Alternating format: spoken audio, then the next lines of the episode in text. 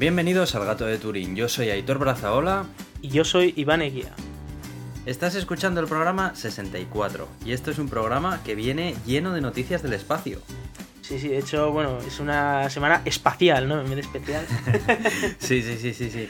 Eh, estaba comentándote antes, Iván, fuera de micro, que eh, me lo vas a explicar a mí también todo, porque no he podido estar atento a la actualidad. He estado viendo que me mandabas tweets como, como un loco. Sí. Que había veces que estaba, estaba trabajando en la oficina y estaba el móvil al lado. Yo, pero ¿qué, qué, qué narices estaba pasando? Es que y miraba sido- la pantalla de bloqueo sí. y veía todo el rato tweets. Eh, echa un ojo al tweet, echa un ojo al. y la mayoría todos eran de Elon Musk, además. o Sí, sea sí, es que, bueno, sobre todo el martes fue, fue un día que vaya tela marinera el martes. Pero Eh, lo, lo vamos a explicar todo, por supuesto, desde lo que pasó el lunes, lo que pasó el martes, lo que pasó el miércoles o el jueves, no me acuerdo ahora bien, lo que pasó el sábado y lo que ha pasado hoy mismo, que estamos grabando en domingo y hemos tenido una noticia hace unos minutos que la acabamos de, la vamos a contar ahora mismo. Es que esto no para, no para. No, no, vaya semana, la leche. A veces hay semanas en las que no hay nada y esta semana nos desbordan. Así que solo vamos a hablar del espacio esta semana. A diferencia de otra semana que igual hemos estado hablando de Apple una hora, pues esta semana todo de espacio. Así que los que Pues os claro gusta. que sí, claro que sí, sí Eso señor, es. ¿y por qué no? ¿Por qué no? No, no, Claro me parece sí, genial. Claro. Bueno, pues venga, vamos a empezar a hablar acerca de ello porque tenemos bastantes cosas. Vamos sobre ello. Empezamos con, con SpaceX, que, que bueno, es digamos la compañía que más noticias ha llevado esta semana. Y empezamos con una que parece como que se, se repite, que no, no acaba nunca, ¿no? Eh, no sé si te acordarás, que lo hemos hablado ya varias veces en el podcast, que el 1 de septiembre explotó un cohete de SpaceX en la rampa de lanzamiento cuando todavía estaban haciendo la carga de combustible, o justo después de acabar la carga de combustible, no estaban los motores encendidos, que estuvimos Sí. hablando la semana pasada, que había sido el sistema de presurización de helio el que, había, el que se había roto, pero que no entendían por qué se había roto. Bueno, pues hay, hay una noticia sobre esto que es bastante bestia. Y, y es la que acaba de salir, de hecho, hace 10 minutos, una hora. Y, y resulta que eh, en los vídeos parece ser que se ve algo que choca contra el cohete. Y de hecho esto, bueno, ya había, de hecho lo comentamos el, el primer día, creo que dijimos la noticia, que había algún vídeo ahí en YouTube y tal de, de algunos conspiranoicos estos que decían los extraterrestres que le han Sí, chocado eso con mismo, algo. no se le dio mucho crédito. Claro, dijeron que, que va a ser extraterrestres y tal. Pero eh, efectivamente sale algo que uno podría decir, bueno, igual es una gaviota, igual está en, en otro plano, ¿no? Igual está más cerca o más lejos y parece que choca, pero no choca.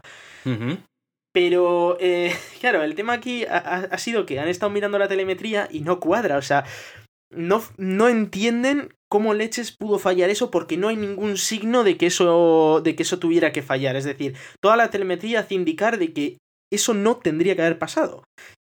Entonces, hay que buscar el, el fallo en, en- en otro sitio. Entonces, viendo las diferentes perspectivas de las imágenes, eh, han visto que ese objeto parecía provenir de un edificio cercano. Y- Mm. Y lo mejor de todo es que ese edificio cercano es de Eula Lounge, que es de esta alianza entre Lockheed Martin y Boeing, si no me equivoco, Sí, sí, sí. que sí. es justo la competencia más directa de SpaceX. No me lo puedo creer. Y entonces han cogido y han ido los de SpaceX al edificio, cordialmente, según dicen ellos, a inspeccionar. Y, No les, ha- les han cerrado las puertas cual, cual Ferraz allí, vamos, cual sede del PSOE. Y no les han dejado entrar.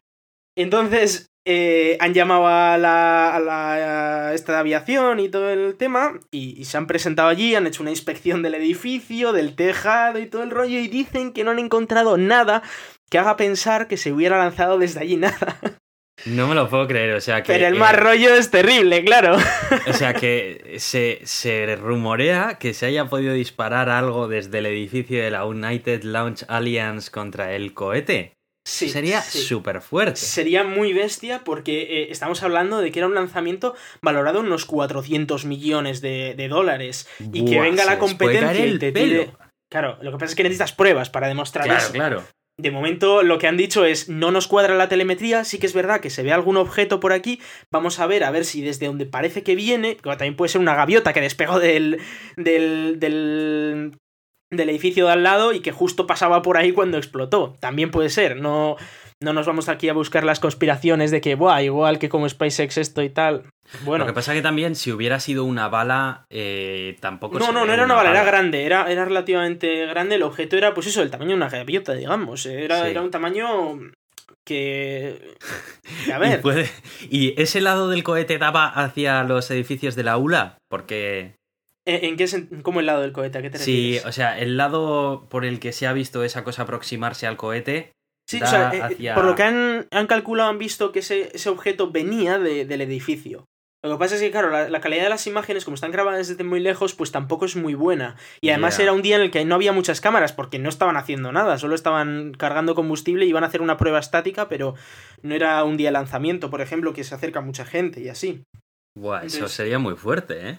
sería muy bestia. Y lo, preocupante ya es el hecho del, mal rollo este que hay de que vayan unos, les cierran la puerta, luego va, tiene que ir la comisión de, de Fuerza Aérea o esta, la FAA me parece que es, y, tienen que investigar el edificio, una, agencia gubernamental, y dices, Dios mío, vaya tela, para, estar en esta situación, sí, es, es una situación que no es muy gustosa para nadie. Eh, Elon Musk pues no ha dicho nada sobre el tema, es verdad, que está muy, muy callado sobre eso, ha hablado sobre muchas cosas, incluso hasta de, de lo bien que, que hace de, de eh, robot asesino de sexo su ex mujer, pero no ha hablado de, de cómo le han reventado un cohete. Espera, eso me lo cuentas después, ¿vale? Porque me has mandado también por Twitter y no he tenido tiempo todavía de... es, uno de estos comentarios que, que, de vez en cuando suelta Elon Musk a la tarde y la gente flipa porque no se da cuenta que se puede interpretar de otra manera. Pero bueno, no pasa nada. Además no es relevante, o sea que no, no, va sobre el espacio ni sobre tecnología, así que vamos a dejarlo ahí. Vale, a ver, por lo que tengo entendido, eh, Westwood es una serie nueva que va a sacar la, la HBO eh, después de Juego de Tronos, así, el siguiente blockbuster de ellos. Y por lo visto, una de las actrices eh, ha estado saliendo con Elon Musk o algo así. Bueno, es, es mujer suya. Es la mujer, es la mujer suya. una de ellas. ¿Quién de ellas es? Es eh, Talula ¿Tú sabes el nombre o...? Talula Riley. Talula Riley, ah, no, no, no caigo ahora mismo. Eh, bueno, y... es una actriz. Vale, vale. Y por lo visto actúa. Joder. Sí, eso por lo que ahí haciendo un papel como de. Sí, como robot sexual, pero. Sí, un robot sexual, pero asesino y no sé qué. Y, lo que ha dicho Elon Musk es que recomienda ver la serie porque su exmujer hace muy bien de robot sexual asesino, sin más. Joder, tío. Entonces la, gente empezó a decir, no me lo puedo creer, en serio. Tú imagínate, tú imagínate la situación, ¿sabes? Que, que tu marido te llame robot sexual asesino.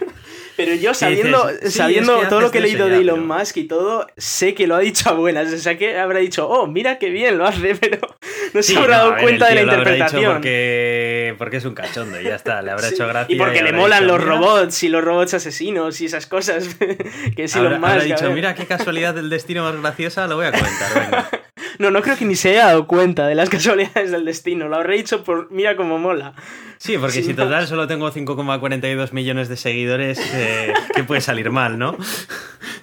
Sí, sí. Con que un 10% de esas personas lo interpreten mal ya puede pegar una bajada en la bolsa de las acciones de mi empresa, pero no pasa nada. Pero las lía mucho, de esas hace muchas y a veces han pegado bajadas en la bolsa que luego al día siguiente dice, ah, no, si yo me refería a otra cosa y vuelve a subir otra vez y no pasa nada, pero bueno. Es, son cosas que pasan en, la, mente de Elon ¿eh? Musk que, que, se le va. madre mía. Y bueno, vamos a volver al tema espacio porque nos hemos salido un poco de, del tema, pero es que es verdad que Elon Musk está en todas, así que bueno, había que, había que decirlo. Em, hablamos del gran anuncio ese que iba a preparar la NASA para el lunes, que, oh Dios mío, todo el mundo estaba diciendo, wow, igual han encontrado vida en otros planetas o, eso, a saber qué. Que tampoco me pude enterar. Sí, dijeron, vamos a hacer un anuncio súper super clave sobre Europa, va a ser increíble, muy sorprendente. Claro, la gente decía, estos han encontrado vida o compuestos orgánicos o yo qué sé. Y, bueno, a ver, es un anuncio chulo, ¿eh? han encontrado géiseres de agua líquida en, en Europa. Pero bueno, esto es como. Pues Pero vale, no se ya. sabía ya esto? Eso es lo que me pregunté yo. Y, y a ver, la cosa es. Eh, sí que había indicios antes, hubo indicios hace unos años, como en 2005 me parece, pero luego como no volvieron a verlos, pues eh, se descartaron, se pensaron que fue pues algo que se había visto mal y tal, ¿no? Y bueno, pues no se encontró nada más.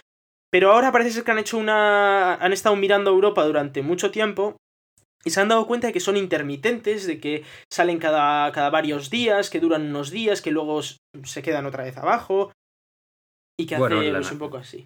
La propia naturaleza de un geyser es así, ¿no? No está siempre. Sí, bueno, lo que pasa es que estos son geysers un poco raros. Son geysers de 200 kilómetros de altura. También no es un geyser normal, ¿sabes? ya, ya.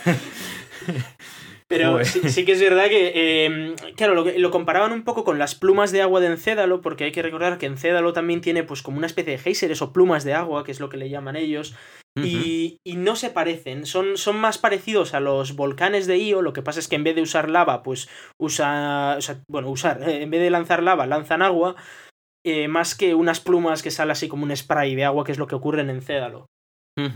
Entonces, eh, bueno, en cualquier caso, se convierte Europa en, en un sitio mucho más molón para, para ir allí y, visitarlo. A ver si nos escucha la NASA y, y deja de una puñetera vez lanzar la, la nave esta a Europa. Ya. Que, que, que es muy triste porque. Es muy triste porque la, la, si todo sale bien, que es mucho. mucho apostar. Eh, la, la, primera nave que vaya a visitar Europa la, la va a visitar en, en el año 2027, una cosa así, o sea, dentro de 11 años. Todavía. Que, que, vamos, para entonces ya nos hemos jubilado igual. Bueno, no, porque no va a haber jubilaciones, pero. pero se entiende la, la, intención. Me encanta hablar contigo porque siempre. Siempre metes alguna pullita por aquí, ¿no? A, a la situación algo, política española. Hay que, hay que pasar el, hay que divertirse un poco por no ponerse a llorar, sinceramente.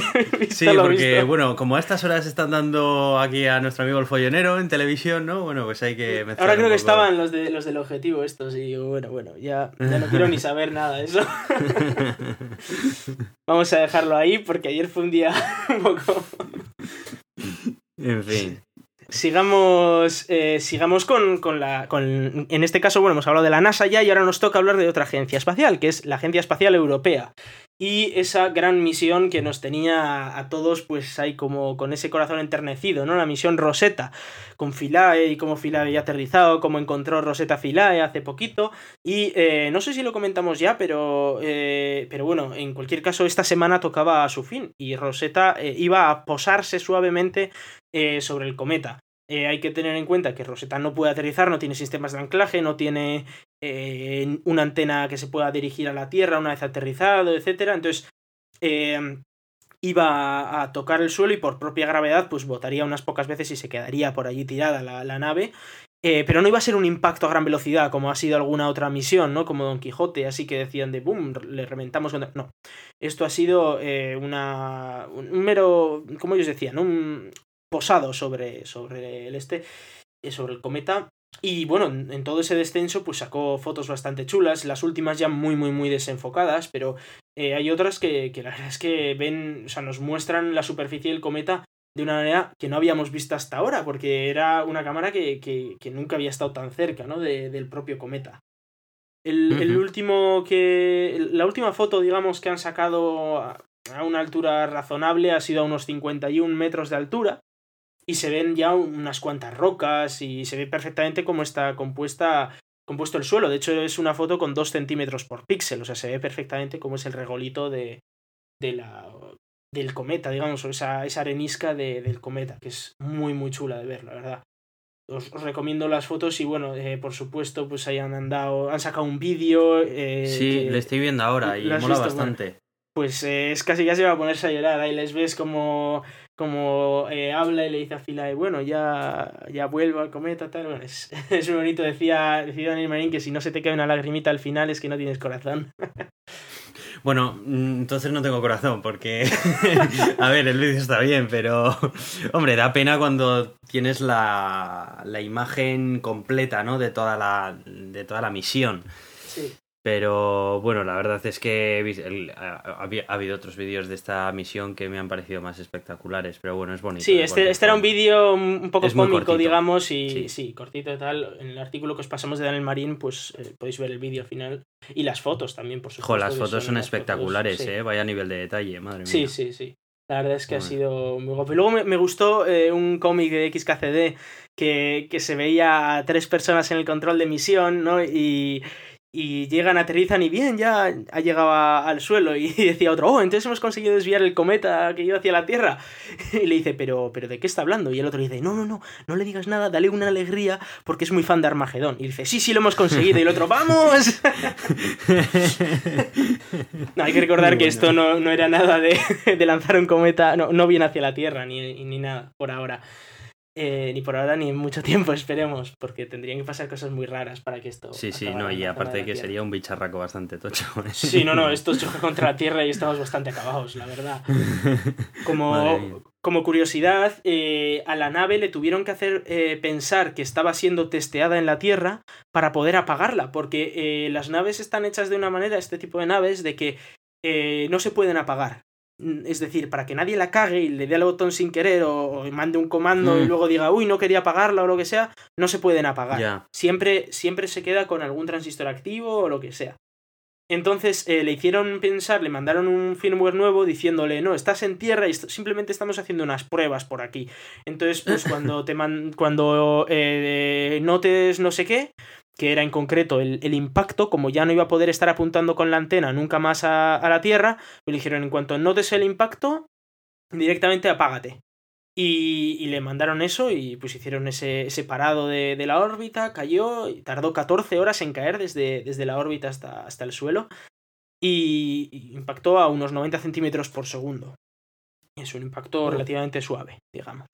Es un, choquecito bastante suave, también teniendo en cuenta que, la gravedad que tiene el cometa es ridículo. O sea, de hecho, allí podrías pegar un salto, es más, podrías pegar un paso y sin querer eh, salir, salir disparado de, del cometa.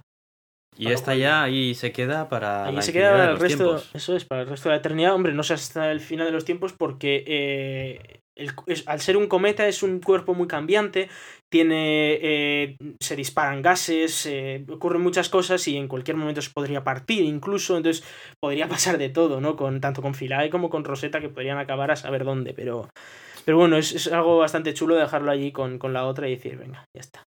¿Y hay alguna eh, hay algún tipo de esperanza o es eh, técnicamente posible de que en algún momento se vuelva a recibir información acerca de ellas o porque se vuelven a poner frente al sol y reciben carga de nuevo o tienen una una buena comunicación o algo o ya no? No es posible porque en el momento en el que impactó Rosetta contra, contra el cometa, su antena ya quedó apuntando para otro lado. Mm y luego además pues rebotaría y se revolcaría por la, por la arena de Rosetta, o sea, de, 67p hasta que quedara pues como quedó. Entonces en ningún momento va a estar apuntando hacia la Tierra, hacia esa antena y además está ya apagada totalmente la nave, entonces en ningún caso puede, puede restablecerse comunicación con ella. Decía Daniel Marín que igual en el futuro eh, algún explorador nuestro pues igual llega allí, si es que hay raza humana dentro de, ese, ese, tiempo, pero bueno, pues para... Oye, no lo descartes porque luego vamos a hablar de otra noticia que... No, no vamos a descartar porque, eh, de hecho, bueno, podemos, podemos hablar eh, de ello. De hecho, bueno, un detalle, eh, vamos a dejar también otro artículo con los principales descubrimientos de Rosetta, también de Daniel Marín, porque está muy bien, en el que podemos ver todas las cosas que durante estos dos años Rosetta ha descubierto en, en ese cometa que, está muy chulo. Los hemos ido comentando aquí en muchos episodios, pero si queréis tenerlos todos en un, en un post, pues... Eh, Yo este me lo voy a guardar porque me lo quiero leer con tranquilidad. Porque es que, es que además qué bien hechos están los posts de Daniel Marín. Está feo que lo digamos, pero es que qué bien hechos están. La verdad es que son súper completos, muy detallados. Y... Yo hay muchas veces que, que no los leo porque no tengo mucho tiempo, pero cuando tengo tiempo y me quiero enterar bien, me encanta poder leérmelos. Porque la verdad es que... Pero eso sí, tienes que disponer del tiempo y la concentración para leértelo tranquilamente. La verdad que, que, es lo mejor que hay por ahí. Sí. Es un lujo tener un divulgador así en España, ¿eh? Porque en inglés encuentras muchísima información, pero claro, en España es más difícil. Eso es cierto. También es verdad que eh, no sé cómo lo hace, porque me acuerdo con, con, lo que, con la noticia que vamos a comentar ahora, eh, estaban muy, muy sorprendidos y tal, charlando ahí Raúl Torres y Daniel Marín en Twitter eh, de, de, lo, que, lo que vamos a comentar ahora, y, y como 10 minutos o un cuarto hora después ya había un artículo de, de, 10 páginas así en el blog y yo diciendo, pero ¿cómo lo ha hecho? Si lo acaban de presentar, no, no lo podía tener preparado de antes, esto lo acaban de presentar. pues sí, es verdad. Él lo hace y, bueno, de hecho vamos a hablar de ello ya y es eh, que, bueno, hablando de esa, de esa idea de que dentro de muchos eh, millones de años podría seguir habiendo humanos, eh, SpaceX ha presentado, bueno, Elon Musk, digamos, no, es, no es todo SpaceX, pero sí que es verdad que SpaceX está trabajando en ello, ha presentado SpaceX un plan para colonizar Marte. Y esto. Ah, esto va a dar para debate. Sí, esto va a dar para debate largo, largo, porque, a ver, no estamos hablando de. Oh, es que voy a colonizar un islote, el islote de Perejil. No, no, es. Es a lo bestia, ¿sabes? Vas a colonizar un planeta así como si nada y, presenta un plan para colonizarlo. Eh, su objetivo, de hecho, es que para 2060 aproximadamente haya un millón de personas en Marte. Ha, habido gente que me ha preguntado, ¿pero qué es lo que pasa? ¿Que quieren mudarnos a Marte y destrozar Marte como hemos destrozado la Tierra? Y digo, no, no, no. La idea no es mudarse a Marte, porque de hecho eso sería contraproducente, de hecho. La idea es que haya gente viviendo en la Tierra y gente viviendo en Marte, de manera que si uno de los dos, pues recibe un impacto de, de un meteorito. Eh, lo que decía Elon Musk, no es si recibes, cuando reciba, porque se sabe que en algún momento del futuro lo recibirá, y, se, y se acaba la vida, al menos los humanos en, la Tierra o en Marte, pues quedará la, otra posibilidad, ¿no? Quedarán humanos viviendo en otro sitio y la idea es hacerlo autosostenible. Por eso el número de un millón, porque él considera que con un millón de personas una colonia ya es autosostenible. Lo cual, pues, pues es bastante curioso. Vale, yo aquí tengo dudas para empezar eh, con cómo pretende que la gente le sobreviva ahí y muchísimo más, o sea, un millón de personas allí. Estamos hablando, un millón son muchas personas. Son muchas, personas, comiendo, bebiendo y cagando. Son muchas personas que tienes que llevarlas allí y mantenerlas durante el viaje a lo largo de... vamos, vamos a explicar el plan de Elon Musk porque de eso no ha hablado. Es decir, eh, estamos... Eh, se han hecho suposiciones como decir, ¿y cómo va a ser la colonia? ¿Y cómo van a vivir allí? Y dice, no, no, no, es que mi plan es colonizarlo. Luego, el qué pase después, no ha hablado en ningún momento. De hecho, él solo ha presentado un sistema de transporte, que es lo que. Vale, pero para colonizar algo tienes que sobrevivir una vez que llegas allí, porque si no, vaya colonización de mis narices. Eso no es colonizar. Que sí, que sí, pero. Es sobrevivir una vez que llegas. Pero. Que, que, a ver, el tema es que Elon Musk en ningún momento ha presentado un, un plan de, digamos, de asentamiento allí. En ningún momento lo ha hecho. Eh, él ha presentado un nuevo cohete, un nuevo vector, que sería capaz de poner ese millón de personas en Marte para 2060. Eso es lo que él ha Pero es que él ha, él ha, dicho la palabra colonizar, porque a mí colonizar implica no lo establecer allí. No, sé si ha dicho exactamente la palabra colonizar, no me acuerdo ahora mismo de todas las palabras que dijo. Vale, es que. Sí que la idea era, eh, o sea, el nombre de la charla era eh, hacer la, la, humanidad una especie multiplanetaria. Vale, bien. Eso no. Y sobre eso iba. Bien.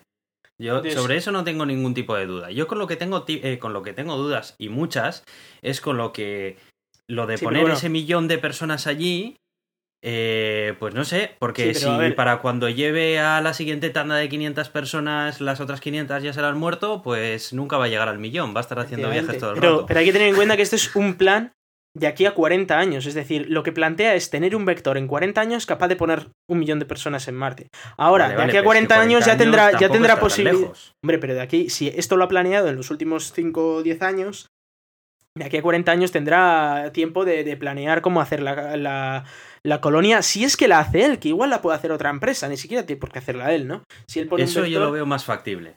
Eso es. Lo que, lo que él planteaba es, eh, a día de hoy, un, un viaje a, cualquier sitio. Un viaje de una persona al espacio es carísimo, pero carísimo, carísimo, carísimo. Es decir, para que nos hagamos una idea, eh, aproximadamente se pagan unos 70 millones de dólares para que un astronauta vaya a la estación espacial, para que un astronauta estadounidense vaya a la estación espacial en una nave Soyuz. Se pagan unos 70 millones de dólares. Obviamente, si ponen un precio de 70 millones de dólares para ir a Marte, suponiendo, claro, hay que tener en cuenta que ir a Marte es mucho más caro, pero suponiendo que consiguen rebajar el precio a 70 millones de dólares para ir a Marte, van a pagar cuatro y así no haces una colonia. Es decir, así no puedes colonizar un planeta con 10 personas que, vayan a pagar eso, ¿no? Entonces, eh, Elon Musk dijo, esto no, no puede ser así, esto hay que hacerlo de manera que eh, el coste del, ticket, digamos, de, la, del viaje, sea el, el, coste de una casa en Estados Unidos. Eh, de manera que tú digas, me mudo a Marte, no, no me gasto todos mis eh, ahorros o me quedo sin dinero o, no puedo directamente porque no, no tienes ese dinero, sino que dices, bueno, eh, vendo mi casa en la Tierra, por ejemplo, y me compro una casa en Marte y me mudo allí. Y, me cuesta, pues, y me, lo puedo hacer incluso sin, sin, sin, mayor gasto de dinero, ¿no? Digamos, es decir, pues con lo que vendo aquí me, compro el, viaje a Marte y me voy a vivir a Marte. Y si luego no me gusta, pues me vuelvo, ¿no? Que esa era la, otra gracia. Y, pensando en esto, dijo, bueno, claro, entonces, ¿cuánto cuesta una, una casa en Estados Unidos? Y él calculaba que era entre 200.000 y 300.000 dólares que, eh, bueno, estuvo haciendo cálculos y esto significaba que eh, había que reducir el precio del, del viajero, digamos, en un 5.000%. Que eso es una puñetera barbaridad. Una puñetera barbaridad, 5.000%. Es, es que es, mucho dinero. Es, muchísimo dinero. Entonces, presentó el plan para hacerlo viable. Y efectivamente el plan es viable y lo vamos a explicar ahora mismo.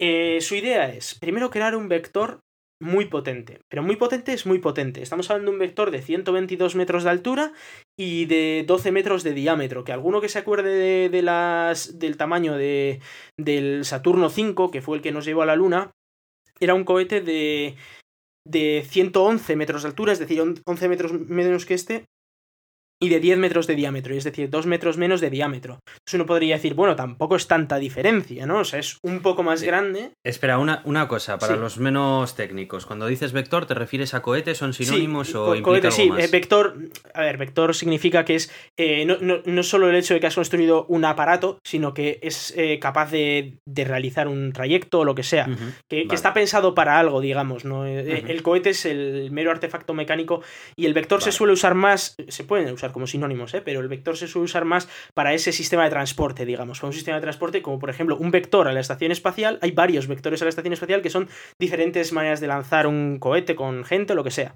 Hmm, entiendo, un camino. por ejemplo, el Falcon 9 es un vector a la estación espacial, por ejemplo, que es un cohete también, efectivamente.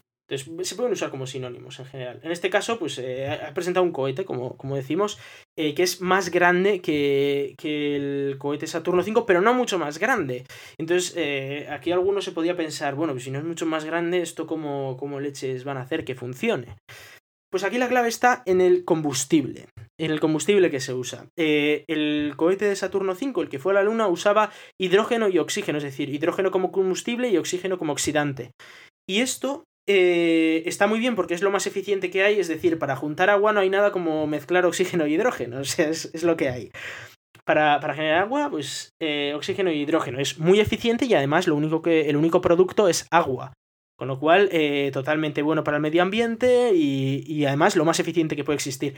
Entonces, ¿por qué no todo el mundo está usando Eso te iba a hidrógeno? Claro.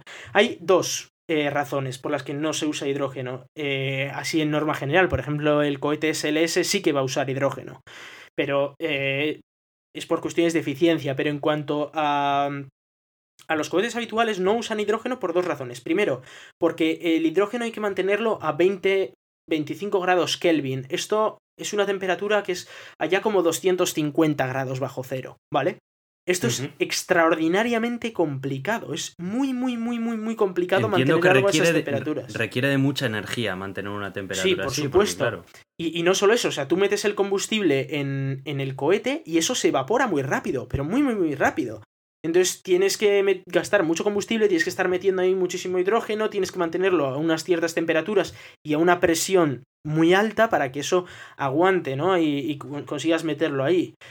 Y, la, segunda, porque eso lo, que le hace es darle muchísima complejidad, tanto al sistema de, del propio combustible, de cómo tienes las válvulas y todo, como al sistema del propio cohete en sí, porque necesitas tener unos, unos sistemas de bombeo, etcétera, específicos para ese, para, para ese sistema, que no es, no es nada fácil hacerlo. Eh, en cualquier caso, pues gente como la NASA ya lo ha hecho antes, lo hizo con el Saturno V, lo están haciendo ahora con el SLS. Y por ejemplo, eh, la nave Shuttle esta, eh, la lanzadera, también usaba hidrógeno. Pero el segundo problema es incluso peor, porque la densidad del hidrógeno líquido es de 0,2 gramos por litro, algo así. 0,2 kilos por litro. Entonces, esto supone que es una quinta parte a la del agua. Y estamos hablando de que la eficiencia del hidrógeno se mide, y de todo combustible en, sistemas de reacción se, mide por masa. Es decir, cuanta más masa expulses, pues más rápido vas. No es cuanto más volumen expulses. Claro, y tienes, necesitas de mucho más eh, hidrógeno, ¿no? Para conseguir. Claro, eso es. Eh, el mismo. Eh, entonces, es decir, en cuanto a kilos, además es muy barato, el hidrógeno es casi gratis. Entonces, en cuanto a kilos, está muy bien, porque con un kilo de hidrógeno vas muchísimo más lejos que con un kilo de queroseno o con un kilo de, otro tipo de combustible. Pero un kilo de hidrógeno ocupa cinco veces más que un kilo de agua, que es un litro. Ya. Entonces, eh, es un problemón. ¿Por qué? Porque necesitas muchos kilos para construir un gran cohete y los tienes que meter en, en una cámara de combustible, en un depósito de combustible, con lo cual el depósito de combustible tiene que ser gigantesco, pero gigantesco. ¿Eso no es uno de los principales problemas que se encuentran también los coches que intentan hacer Sí, también. con combustible de hidrógeno? Que no es que no sea técnicamente posible, sino pues que todas esas cosas hacen que, que sea muy complicado de implementarlo en un coche, Eso es. en un eso vehículo. es, eso es. El, el problema del hidrógeno en ese caso era, eh, efectivamente, en los coches es que eh, además ni siquiera lo puedes meter en, en modo líquido, porque está tan frío que no lo puedes meter en modo líquido. Lo metes en modo gaseoso, con una bomba y le, le tienes que meter mucha presión, pero aún así, aunque le pongas mucha presión, pues al final eh, es un gas que, que- que no es lo mismo que, que tener un combustible con base de carbono, una gasolina o algo que va a tener muchísima más energía dentro, ¿no? En el mismo espacio. Eh, no obstante, es más eficiente y mejor para el medio ambiente, etcétera. Pero eh, hablando de un cohete, pues eh, claro, es algo que tampoco lo estás usando como un coche a todas horas, ¿no? Para eso, pues SpaceX en los Falcon 9 y Falcon Heavy, que es el cohete que, que va a despegar ahora pues a principios de año, eh, usa queroseno, un tipo de queroseno especial que, que tiene una mezcla concreta pues para, para adecuarse perfectamente a, a los cohetes, es decir, que no tengas ahí una mezcla que de repente te pegue un pepinazo, yo qué sé, que, que funcione perfectamente, que se llama RP1, Rocket, eh, Rocket Propellant 1. Y eh, eso está muy bien para, para ese sistema, pero eh, a pesar de eso es demasiado poco eficiente para lo que le gusta a Elon Musk. O para construir un bicho tan grande como este. Claro, estamos hablando de que eh, si, si esta potencia la metieras con hidrógeno y oxígeno sería un cohete de 300 metros de altura o 350 metros de altura. Entonces no lo podemos hacer en hidrógeno porque ya solo el construir ese bicho es inviable construir un cohete tan grande y no, no lo puedes constru- construir en ningún sitio y luego a ver qué materiales soportan ese, ese peso estructural, etcétera. Y- Claro, esa es, esa es otra duda que tenía yo, porque Claro. claro, eh, tienes que vencer también a las leyes de la Eso física, es, ¿no? Porque cuando llegas a un determinado tamaño, ya no es cuestión de que hayas solucionado ya el tema del hidrógeno y demás, Claro. es que... Tú dices, yo aquí tengo Eh, unos motores que me lo propulsan ya, pero en cuanto ¿no? te lo propulsan, si se te colapsa el cohete tienes un Claro. problema porque te revienta todo. Eso es. Exacto, entonces de hidrógeno era imposible hacerlo porque no entraba en un cohete de un tamaño medianamente lógico. Entonces, eh, y el queroseno era demasiado poco eficiente, con lo cual eh, decían, joder, si yo quiero llegar muy lejos, si lo hago con queroseno necesito lanzar 10.000 cohetes para, para llegar allí, y si lo hago con hidrógeno no puedo porque no me entra en el cohete. Entonces, pensaron en un nuevo combustible. Y es un combustible el que han elegido que eh, tiene, tiene dos ideas pri- principales. Primero, tiene que ser un combustible que ocupe menos que el hidrógeno, bastante menos que el hidrógeno. Y segundo, tiene que ser un combustible más eficiente que el queroseno. Tercero, tiene que ser un combustible que permita hacer cosas muy chulas en Marte como la generación de combustible in situ, de manera que te ahorras todo el combustible de vuelta. Mandas ahí la nave, generas ahí el combustible y te lo, y puedes volver a lanzar la nave desde allí. Y eh, bueno, pues tú podrías pensar esto no puede existir, ¿no? Porque si no todo el mundo estaría usándolo, yo qué sé. Claro, claro, o sea, has dicho Claro. que eh, puedas mandar la nave allí, que allí la nave genere su propio combustible y Eso que es. vuelva. Y que vuelva. Eh, bueno, hasta ahora lo único que se me ocurre es eh, algo atómico, algo nuclear, ¿no? Que No, genere se puede, se puede hacer químicamente. Y, y el combustible elegido es el metano. Ahora vamos a explicar también cómo se genera el combustible allí en, en- en Marte, pero ah, vamos a explicar un poco el, el porqué de este, de este combustible y también el por qué no se usa en más sitios. Es decir, porque si es un combustible tan súper genial, pues eh, ¿por qué no lo usas en todas partes, no? Claro. Eh, bueno, pues eh, el metano tiene unas propiedades y es que es cuatro veces más denso que, que el, el hidrógeno líquido, el metano líquido estamos hablando. Eh, no es tan denso como el agua, es como una octava parte o algo así, tan denso como el agua. Y es bastante más eficiente que, que el queroseno como tal. Y además los productos que, que saca son solo CO2, es decir, no es tan dañino para el medio ambiente como pueden ser cosas como la hidracina y cosas así, que bueno, que eso es casi casi bombardear la Tierra. No sabía que la hidracina era tan nociva. Sí, la, hidracina genera compuestos bastante, bastante malos, como nitrógenos y así, óxidos de nitros- di- nitrógeno y así, que son un poco malos. Son muy malos, de hecho, son lo mismo que genera el diésel, digamos, y, y bueno, es lo que nos está ahora matando a todos en, en los pulmones. Pero eh, más allá de eso, bueno, también genera ácidos y tal la hidracina. Es un poco. Es un combustible que es bastante eficiente y tienes la ventaja de que no necesitas ignitores porque eh, se enciende a temperatura ambiente solo con presión, como el diésel, digamos, pero tienes otro tipo de problemas, ¿no? En, cualquier caso, eh, el combustible que, se ha elegido para esta misión es el metano, el metano líquido. Que, como decíamos, pues es más denso que el hidrógeno, es más eficiente que el queroseno. Y bueno, entonces, ¿qué, tiene de malo este, este, combustible y por qué no lo usan todas las naves, digamos? Bueno, pues no lo usan porque eh, también tiene que estar extraordinariamente frío. La, la, temperatura que tiene que tener es incluso más baja que la del oxígeno líquido, es decir, que tienes que tener el oxígeno criogénico a una temperatura y el metano más frío. Que es lo mismo que pasa con el hidrógeno, pero eh, es lo, que, es lo que hay. Entonces, aquí tienes otro problema y es que no lo puedes presurizar así como quieras, porque eh, todo esto, los tanques tienen que estar presurizados. Y, bueno, ya hemos visto que el Falcon 9 usaba helio, ¿no? Para, para presurizar las cosas. La ventaja del helio es que al ser un gas noble, pues es muy noble y no interactúa con nada. Entonces, pues lo puedes meter en cualquier lado solo para presurizarlo que no va a pasar nada. Pero claro, eh, el helio tiene que estar a una temperatura inferior a, a, lo que es el combustible o lo que sea porque se, tiene que licuar a una temperatura inferior al combustible. Que en el caso del helio es genial porque el helio incluso se hace líquido a más baja temperatura que el hidrógeno, con lo cual hasta podrías usar helio para presurizar hidrógeno. En cualquier caso, eh, eso supone tener un sistema de helio que ya vemos que a SpaceX no es lo que mejor se le da, por lo que se ve, porque las dos explosiones han sido por el mismo sistema. Y claro, tampoco es que te puedas permitir explotar eh, un cohete con, con, 100 personas a Marte, que era la cantidad de gente que quería enviar allí en cada, en cada viaje. Eso sería, sería un movidón, porque una cosa, eh, lo que decía lo que decía Daniel Marín, una cosa es que se te mueran seis en un shuttle, en una lanzadera, que es un putadón, es algo que es terrible, pero imagínate 100.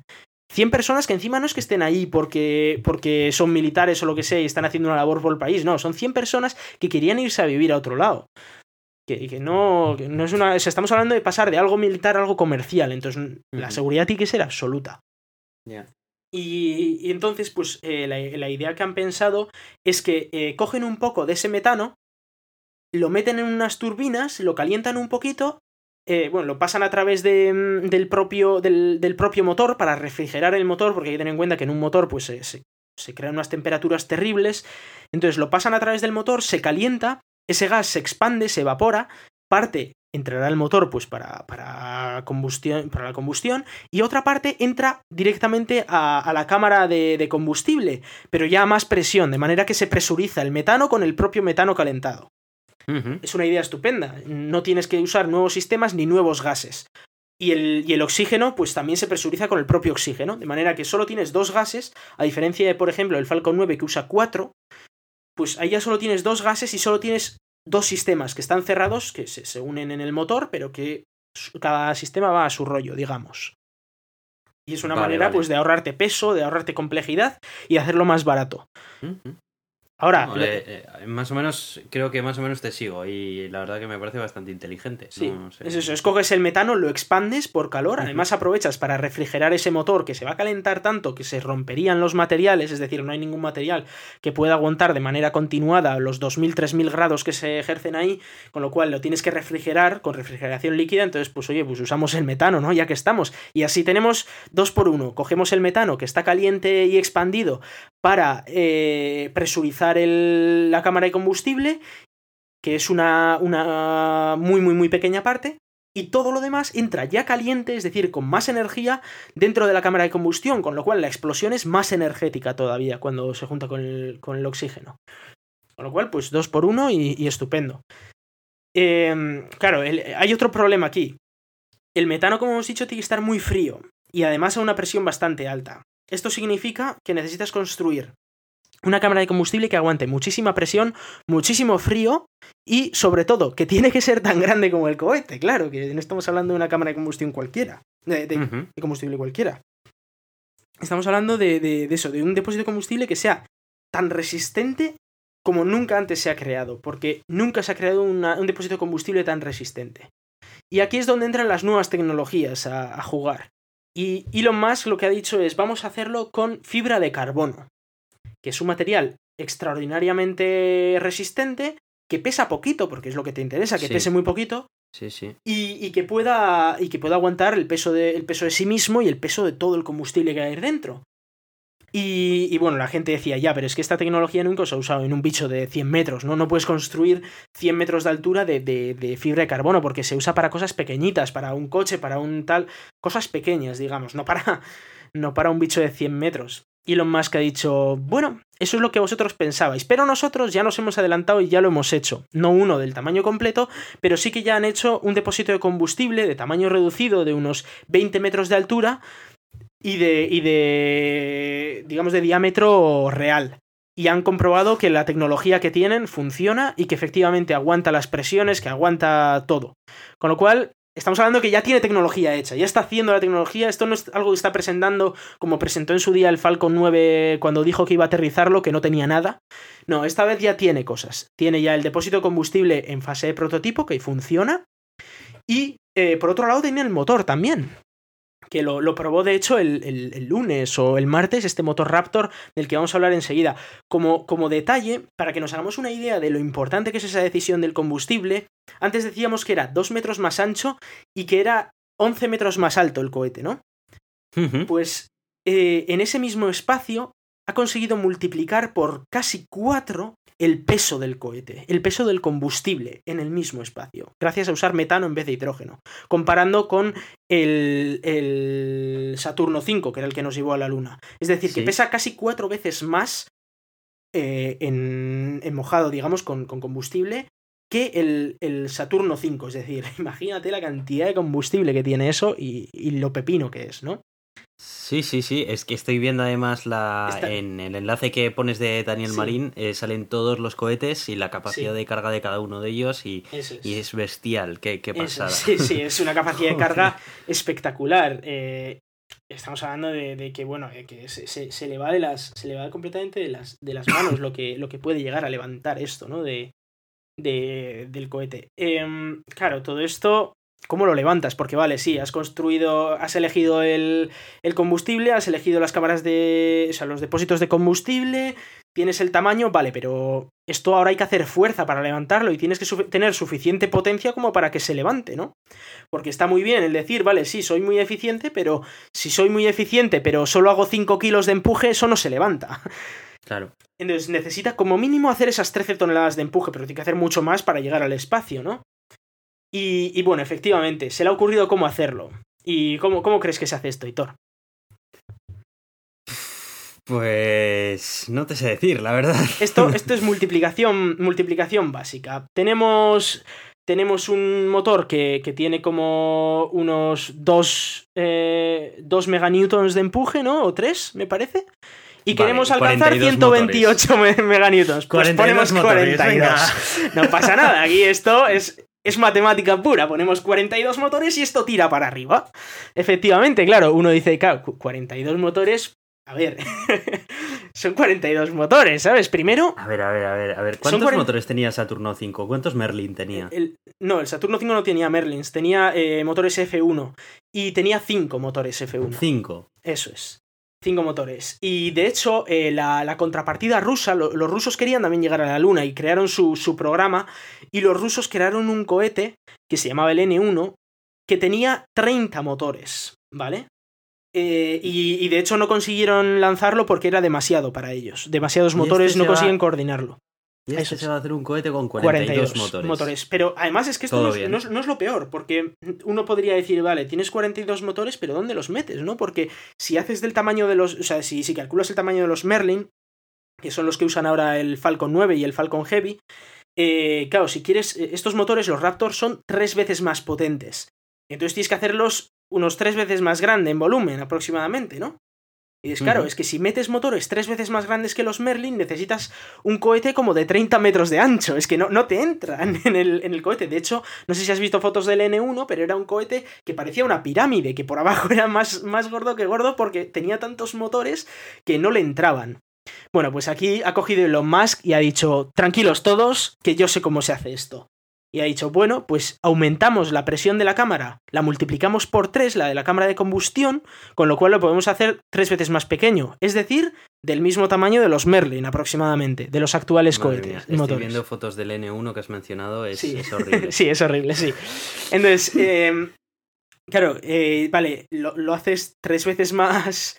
Eh, lo haces tres veces más pequeño que lo que debería ser, con tres veces más presión en la cámara de combustible, en la cámara de combustión, pero eso tiene que aguantarle una pared de algo, ¿no? Entonces, habrá que usar algún material especial y tal. Pues el tipo eh, no ha especificado los materiales que ha usado, pero lo que ha demostrado es que tiene un motor que funciona y lo ha arrancado y efectivamente se ve que como es tan potente se generan lo que se llaman match diamonds, que son eh, unos diamantes que se generan cuando eh, lo que sale del motor está muchísimas veces por encima de, la velocidad del sonido. Entonces se generan eh, unas turbulencias cuando sale el gas del motor que, es, que tienen forma de diamante y son muy bonitas. Se llaman Match Diamonds y además siempre están a la misma distancia del motor. Con lo cual es muy chulo porque en, los cohetes normales tú ves, ¿no? Cómo sale el combustible, ves que, sale.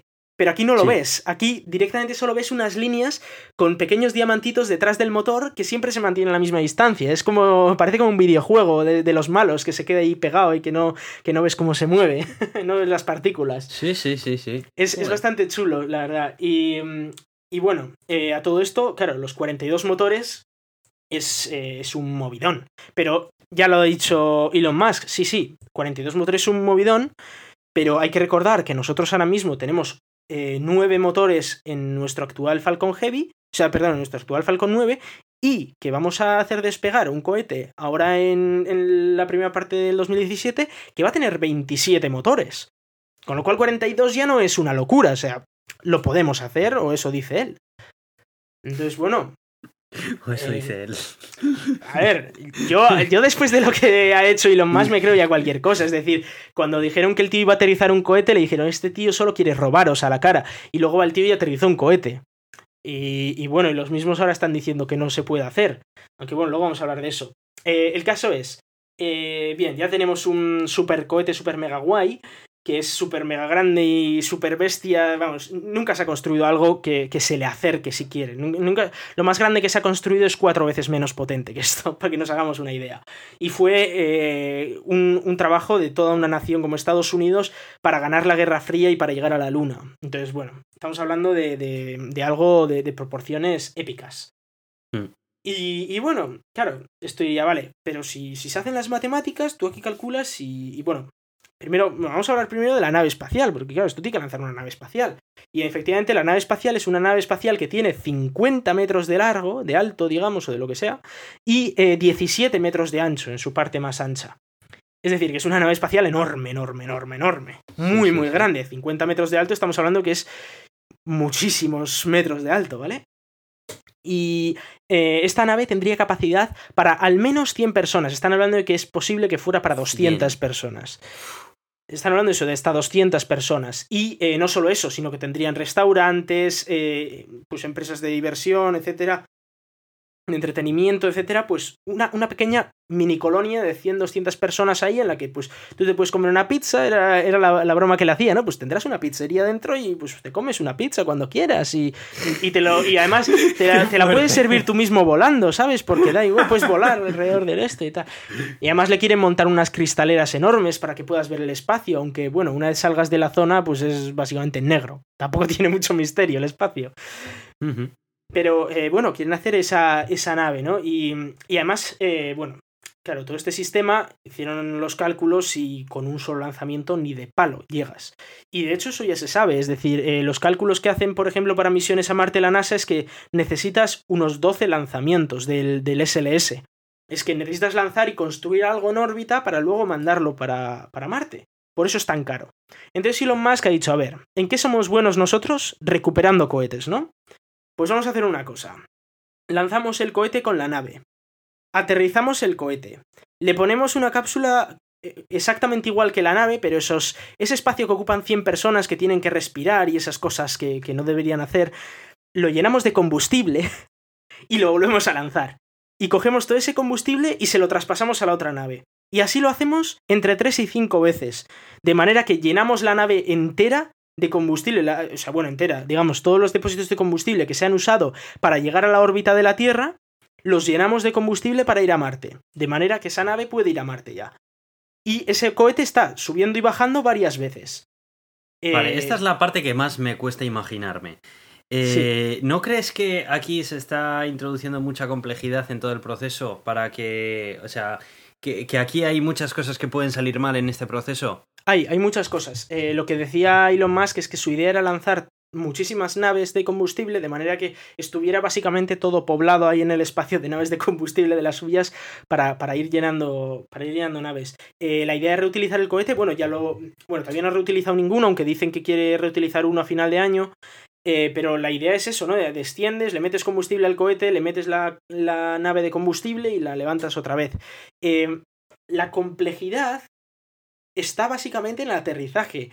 Pero bueno, aquí ya ha salido Elon Musk a decir todo el mundo tranquilos porque estamos mejorando mucho el aterrizaje y creemos que en, apenas un par de años vamos a ser capaces de volver a aterrizar el cohete exactamente en el punto de lanzamiento, pero es que hasta el punto que no va a necesitar patas, porque se va a apoyar en la estructura de lanzamiento, de lo preciso que va a ser.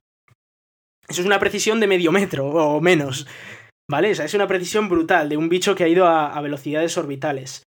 Eh, ¿Lo puede hacer? Pues bueno, eh, lo están demostrando, o sea, lo, están haciendo. Yo creo que puede aterrizar ese cohete ahí. Y luego lo que han aprovechado es, pues para ahorrarse costes, la nave de combustible sería exactamente igual que la otra nave, solo que no habría nadie dentro y sería todo combustible, ¿no? Eh, eso, eso supone que es muy sencillo, además sería un quita y pon, lo pones encima del, del cohete y vuelve a lanzarse. De hecho, si, si veis el vídeo es bastante visual y se ve exactamente cómo se haría, y habría que hacerlo entre 3 y 5 veces para llenar la, nave en órbita. Eh, luego, pues estaba hablando de que, claro, esto sería un proceso de varias semanas, probablemente. O sea, no se podría hacer todo en un día, sería igual en, en dos semanas, de manera que no vas a tener a la gente ahí arriba. Probablemente al final tendrás que lanzar otra nave que esté llena de gente para trasvasar la gente a, la otra nave, aunque eso ya tiene más complejidad. Pero, pero bueno, en sí eh, es, viable, o sea, es tecnológicamente viable y, y bueno, ellos mismos han demostrado que son capaces de hacer este tipo de cosas. No es exactamente esto, porque no es lo mismo aterrizar un cohete de, de 60 metros que un cohete de 111 con un peso terrible, ¿no? Pero claro, para todo esto, claro, lo que necesitas es algo que, por ejemplo, el Falcon 9 hace, y, que lo tendrías que hacer en este cohete, ¿no? Y es eh, que los motores se puedan maniobrar, puedan eh, moverse para un lado y para otro, para poder más o menos apuntar y, mover un poquito el, cohete y cambiar el centro de gravedad del cohete, ¿no? Eh, claro, esto, hacerlo con, con nueve motores, pues puedes decir, uff, qué complicado, pero hacerlo con 42 es una puñetera locura. Entonces, ha hecho un sistema bastante chulo que tiene un, aro de 21 motores fuera, luego por dentro un aro de, de 14 motores y luego tiene 7 motores en el centro y solo los motores centrales serían los que se moverían para un lado y para otro. De manera que ya solo tiene que mover 7 en lugar de, mover los 42. Y, y bueno, ha, ha, habido gente que ha construido este sistema en el Kerbal Space Program y dicen que funciona, que se puede hacer. sí, bueno. No, a ver, es bastante realista, ¿eh? Y, o sea, en el sentido, a ver, obviamente la complejidad que tiene el aterrizarlo, no, o sea, le podrás meter combustible infinito, pero lo que es los motores y eso, parece ser que la idea es buena, el tema de que puedas maniobrar con los centrales y tal, parece que funciona. Eh, hemos visto que también ha construido pues esas aletas, ¿no? Que tienen también los Falcon, etcétera. Y, y, vale, pues muy bien, tenemos una nave que nos lleva hasta Marte. Eh, explicaba él, ¿no? Cómo a lo largo de una vez ya pues saliera de, la órbita terrestre, desplegaría unos paneles solares y colocaría la parte trasera de, la nave mirando hacia el sol para evitar la radiación. Y luego, una vez llega allí, la idea es aterrizar con retropropulsión supersónica, que eh, a día de hoy parece que solo SpaceX puede hacerla. De hecho, la NASA le va a poner 30 millones encima de la mesa para la misión esta que va a hacer a Marte dentro de dos años, para, para que la NASA se pueda, pueda hacer uso de, de, esa tecnología de propulsión eh, supersónica, de retropropulsión supersónica. Significa esto que tienes que tienes que ir en contra del viento, el viento te viene a, más velocidad que el sonido y tú tienes que lanzar algo en contra de eso. Eso es súper complicado. Porque a más velocidad del sonido se te mete dentro de la cámara de combustión el, propio, el propio viento, el propio aire. Con lo cual es un jaleo. Pero bueno, SpaceX ya ha demostrado que lo puede hacer porque lo hace para aterrizar cohetes. Con lo cual, hacerlo en Marte es incluso más fácil porque hay menos atmósfera, ¿no? Hmm, en ese sentido, la atmósfera de Marte, claro, le va a ayudar. En ese sentido, sí. Y lo tiene, lo aterriza verticalmente Y eh, luego ha explicado pues cómo tendría una pequeña eh, grúa que podría dejar a la gente ahí. Y, bueno, eh, no acaba aquí el plan, porque, pero ya os he dicho que no, no habla de la colonia, solo habla de así es como dejo aquí a la gente. Luego, pues, ¿cuánto oxígeno tienes para 8 horas? Uh, pues ya lo siento. Pero, pero bueno, eso ya es algo del futuro, algo de que algún otro debería coger y decir, vale, pues yo voy a hacer la colonia y yo te explico cómo voy a hacer la colonia y cómo la voy a proteger contra la radiación o lo que sea. O igual el mismo, no lo sé, pero a día de hoy... Es que yo creo que este plan eh, no se sostiene si no colaboran otras empresas haciendo otras cosas. Es posible, es posible, no te digo que no. Porque creo que esto es demasiado grande ya para ellos como para que encima se tengan que preocupar de tener que crear allí la colonia con todo lo que ello conlleva. y de hecho... Crear toda una infraestructura en otro planeta como Marte... Eso, eso es muy complicado. Sí, de hecho, Elon Musk, Elon Musk tal y como lo vendía, era, eh, yo os estoy presentando un, un proyecto, algo que es viable, pero que lo que tiene que haceros es animar a otra gente a que intente crear proyectos parecidos o que intente colaborar con este proyecto o incluso gobiernos que intenten ayudar en este proyecto. Yo solo no lo puedo hacer, pero os demuestro que esto es posible, es decir, que tecnológicamente hay una manera de hacerlo extraordinariamente barato y extraordinariamente bien. Y luego pues está la, pregunta del millón, ¿y qué pasa? ¿Que los dejas allí y ya no pueden volver? Y Elon Musk decía, eh, yo la nave la quiero recuperar, con lo cual la nave va a volver y hacían los cálculos y efectivamente la nave no tenía combustible para volver. Pero aquí es donde entra el tema de generar combustible en Marte. Marte tiene una atmósfera que es prácticamente todo CO2.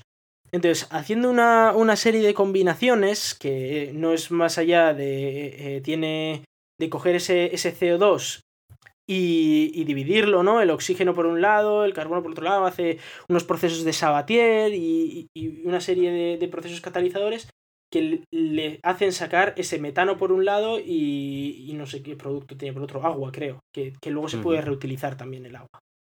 Entonces, em, por ese tipo de procesos químicos se puede sacar metano, que sería lo que usaría él mismo, y se podría ir recargando, como veíamos en la película de, de Martian, que la propia nave estaba cuatro años generando combustible allí. Entonces, pues efectivamente podría estar cuatro años generando combustible. No ha explicado cuánto tiempo tardaría en generar ese combustible, pero se podría generar ese combustible de manera que luego la nave vuelve a la, Tierra, con gente o sin gente, los que quieran volverse se vuelven. Él decía, el, viaje de vuelta es gratis, con lo cual, pues si te quieres meter ahí, tú te metes, oye, era tuyo, bien incluido en el precio. Y, y, luego, pues, pues llegar a la Tierra. Eh, claro, aquí la, parte fundamental para bajar los precios es reutilizar esto a tope, ¿no? Porque si lo usas una vez es, ridículo. De hecho, él decía que esto tiene que ser como, como, un avión, tiene que estar todo el rato volando. Tiene que estar todo el rato, tiene que haber viajes. Cada dos años tiene que haber centenares de viajes, porque si no, no da para pagarlo. Y, y él, él lo explicaba, bueno, ¿cuántas veces podemos reutilizar esto? Pues bueno, como habéis visto, es, un sistema 100% reutilizable en el sentido de que eh, las naves de combustible vuelven a aterrizar en la Tierra y se pueden volver a cargar de combustible, el cohete vuelve a aterrizar en la Tierra y se puede volver a cargar de combustible, la nave puede volver a aterrizar en la Tierra, de hecho está preparada para volver de Marte a una velocidad de 12,5 km por segundo, eso significa que han mejorado mucho sus eh, placas de ablación y, bueno, a todo esto es, vale, puede volver a 12, 12 por segundo, pero ¿cuántas veces? Pues bueno, aquí los cálculos son los siguientes. El cohete, el, tocho, podría reutilizarse mil veces. ¿Vale? Eso es muchísimo. Muchísimas veces. Es decir, que el coste de un cohete lo divides entre mil y eso es lo que cuesta cada viaje. La nave espacial podría ser reutilizada 12 veces. En 12 viajes a Marte de ida y vuelta. Ojo. Y eh, las naves de combustible se podrían utilizar unas 100 veces. Cada una. Joder. Con lo cual es muchísima reutilización. Sí, sí. Le ha estado haciendo los cálculos y suponiendo que eh, se reutilizan tantas veces y que todos los años hay y tal, él calcula que se podrían hacer viajes en unos 10-15 años de desarrollo, es decir, estamos hablando de 2025-2030, eh, por aproximadamente 500.000, 600.000 dólares por persona, que ya es un precio extraordinariamente barato para, lo que es un viaje esto. es impresionantemente barato y que dice que en, en apenas 10 años se podría reducir a 200.000 e incluso por debajo de 200.000 por persona. Lo cual es brutal. Es muy poco, es muy poco. Es muy, muy poco dinero y, claro, lo, ideal es que se que se pueda hacer, ¿no? Aquí la pregunta del millón o de los muchos millones es, vale, ¿y esto cuánto cuesta desarrollarlo? Porque vale, sí, una vez tengas 50 cohetes construidos y no sé cuántas naves y todas volando todos los años y todo esto, vale, sí, es sostenible, guay. Pero ¿cuánto cuesta hacer eso, no? ¿Cuánto cuesta tener todos, los todos los cohetes construidos, todo el sistema montado, todo el desarrollo tecnológico que hay que hacer para esto, como los motores, aunque hay que recordar que los motores ya están hechos. De hecho, Elon Musk ya decía, esto lo estoy ahora mismo haciendo con solo 10, 20 millones al año y metiendo solo el 5% de la empresa. Decía, una vez nosotros estemos reutilizando Falcon Heavy y enviando astronautas a la estación espacial, voy a intentar meter el 80% de la empresa trabajando en lo de Marte. Lo cual es bastante espectacular, la verdad. Bueno, la verdad que sí, el montón de recursos que hay. El montón de recursos, claro. Eh, y solo con los pocos que ha usado ahora, pues ya, ya está ahí. Eh, bueno, Elon Musk dijo un precio que eran unos 10.000 millones de, dólares para el desarrollo. Eh, personalmente me parece extraordinariamente bajo acostumbrado a los, a los presupuestos de la NASA. La NASA dice que esto es imposible de hacer por menos de 400.000, si lo hacen ellos. Pero también es verdad que la NASA decía que era imposible lanzar un cohete por menos de 200 millones y Elon Musk lo hace por 60. Y eso que todavía no ha empezado a reutilizar. Que está hablando que los reutilizados serían a 40 o a 20. Entonces, claro, ya no sé, o sea, no lo sé. ¿Se puede hacer por 10.000 millones? Pues es que igual sí se puede hacer me hizo gracia la, diapositiva de, de dónde vamos a sacar el dinero. Y dice, bueno, pues empezaremos a mirar a ver si se nos ha quedado alguna, algún billete en los pantalones y tal. A ver si podemos hablar con la NASA para que nos contrate más viajes de, de nuestros astronautas, tal, y todas esas cosas. al final es de donde necesitan sacar el dinero, pero sobre todo necesitan una inversión, una gran inversión. Ahora, yo tengo claro, si yo tuviera 10.000 millones de dólares, se los tiraba a la cara. De la misma, digo, manda Marte a la gente. No serás la, no serás la primera persona que sí que los tiene y, que los está dando, ¿eh? porque yo supongo que hay mucha gente con mucho dinero que, eh, que les gusta mucho esta idea y que probablemente pues ya estarán... Ojalá, ojalá. La verdad es que me eh, encantaría. yo supongo que habrán encontrado apoyos, vaya. Sí, a mí la verdad es que me encantaría que, que, se intentara al menos. Luego puede salir o puede no salir, ¿no? Pero el, el intentar hacerlo sería algo espectacular, desde luego. Sobre un detalle sobre el tema del combustible que se me ha pasado antes de decirlo. Eh, aquí se usa metano, ¿no? Y cualquiera podría decir, ¡buah, SpaceX, qué guay por usar metano! Nadie lo usa. Bueno, sí que hay gente que lo usa. Y de hecho, a ver si aciertas, Aitor, ¿quién lo usa? Mm, Blue Origin. Efectivamente, Blue Origin usa eh, cohetes de motores de metano para su, cápsula New Shepard y va a usarla para su cápsula, para su cohete New Glenn, este famoso, que también va a ser reutilizable y todas esas cosas, y va a ser orbital y esas cosas, al menos en PowerPoint. Y, bueno, y en, la, y en la cámara de viento parece que también funciona porque han hecho pruebas en la cámara de viento. ¿Cómo te gusta meterle caña, eh? No, a ver, cuando el tío construya un cohete, lo lance y tal, diré, joder, pues mira, ya tenemos dos Elon Musks aquí trabajando por, por un futuro espacial mejor, ¿no? Desde luego que, puede ser espectacular. Eh, bueno, pues... en, cuanto a lo de los 10 años, yo esto me imagino que serán 10 años en tiempo Musk. Que este es el hombre que decía, sí, el, el Tesla Model S va a salir en un año y luego salió en 3 o 4. Pero bueno, esto es algo que él mismo decía, ¿eh? cada vez soy mejor calculando tiempos. Pero bueno, hay que, hay que dejarle también, es verdad que eso era 10 años suponiendo que recibe todo el dinero y a toda leche y, tal. Pero bueno, ya sabéis, ricos del mundo, poned dinero aquí. Lo cierto es que, a ver, al final es un, es un comienzo y es una idea bastante sólida y bueno, la verdad que, que muy interesante, tío. A ver si mm. otras empresas empiezan a darle apoyo y bueno, a ver si... Como, como curiosidad, la nave puede aterrizar en cualquier superficie rocosa del, sistema, del sistema solar. Lo cual es bastante chulo. El tío decía, ah, sí, puedes hacer un viaje a Europa de visita y tal. Si tienes depósitos de combustible intermedios y así, ¿no? Era bastante sí, hay, chulo. Hay fotos que ha puesto en plan de cómo está la nave aterrizando en otros planetas y demás. Sobre, sobre esto, yo el mayor problema que he visto ha sido eh, el problema de, algunos artículos que han sido, vamos, es que lo voy a mencionar porque ha sido súper exagerado, el, artículo hipertextual, por ejemplo, que ha sido lamentable, muy lamentable que se habían quedado en lo superficial de, Super superficial, los detalles. No, Decían, por ejemplo, eh, no tiene ninguna protección para la radiación solar una vez llegue. No tiene, una, no tiene protección para la radiación solar durante el viaje. Sí que es verdad que durante el viaje, pues eso, se ponía mirando al sol, que igual no es suficiente. Igual hay que construir una, una capa de mm, antirradiación. Pues igual sí. Pero, joder, o sea, eso es, digamos, el, menor gasto, el menor gasto tecnológico de, desarrollo después de haber construido un, un, bicho capaz de poner todas esas toneladas en Marte, ¿no? Y luego eh, cosas que decía como eh, ha dicho SpaceX que puede aterrizar, aterrizar en cualquier parte del sistema solar. Y, citaban un, un tweet de Musk, en un tweet, ¿vale? De 140 caracteres que decía podemos aterrizar en cualquier sitio del sistema solar. Y os decían, no, porque en Júpiter no pueden aterrizar porque es gaseoso. Y digo, ya, bueno, a ver, es que en 140 caracteres, pues no hace falta especificar que si tienes que aterrizar tiene que haber un sitio donde aterrizar, un sitio físico donde aterrizar eh, que decía, no, y en Venus tampoco porque tal. Y dice, bueno, a ver, aterrizar y otra cosa es que luego la nave se destruya, ¿no? Pero había cosas como esas que decían unos detalles que dices, oh, es que justo en esta frase que ha dicho en un tuit no especifica y cosas así, ¿no? Y, también citaban a, un, a un tipo de, de, la Agencia Espacial Europea que había dicho que esto era una locura, que tal, me imagino que serán de los mismos que dijeron en su día que era una locura lo de SpaceX, que no sé si has visto la noticia que también quiero incluir en el post, porque la Agencia Espacial Europea ahora ha creado el proyecto Prometheus, que es básicamente hacerse un Falcon Heavy. Básicamente. Entonces es como, ¡buah! Eso no lo pueden hacer, son unos pringados, se están timando a todos. Ah, lo ha hecho. Bueno, vamos a hacer nosotros uno. Sacan otro proyecto y, ¡buah! Eso es imposible, no lo pueden hacer. Bueno, en 10 años hablamos y, a ver si va a tener Europa que construir su propio, su propio sistema de transporte a Marte, porque tiene allí más clientes que aquí.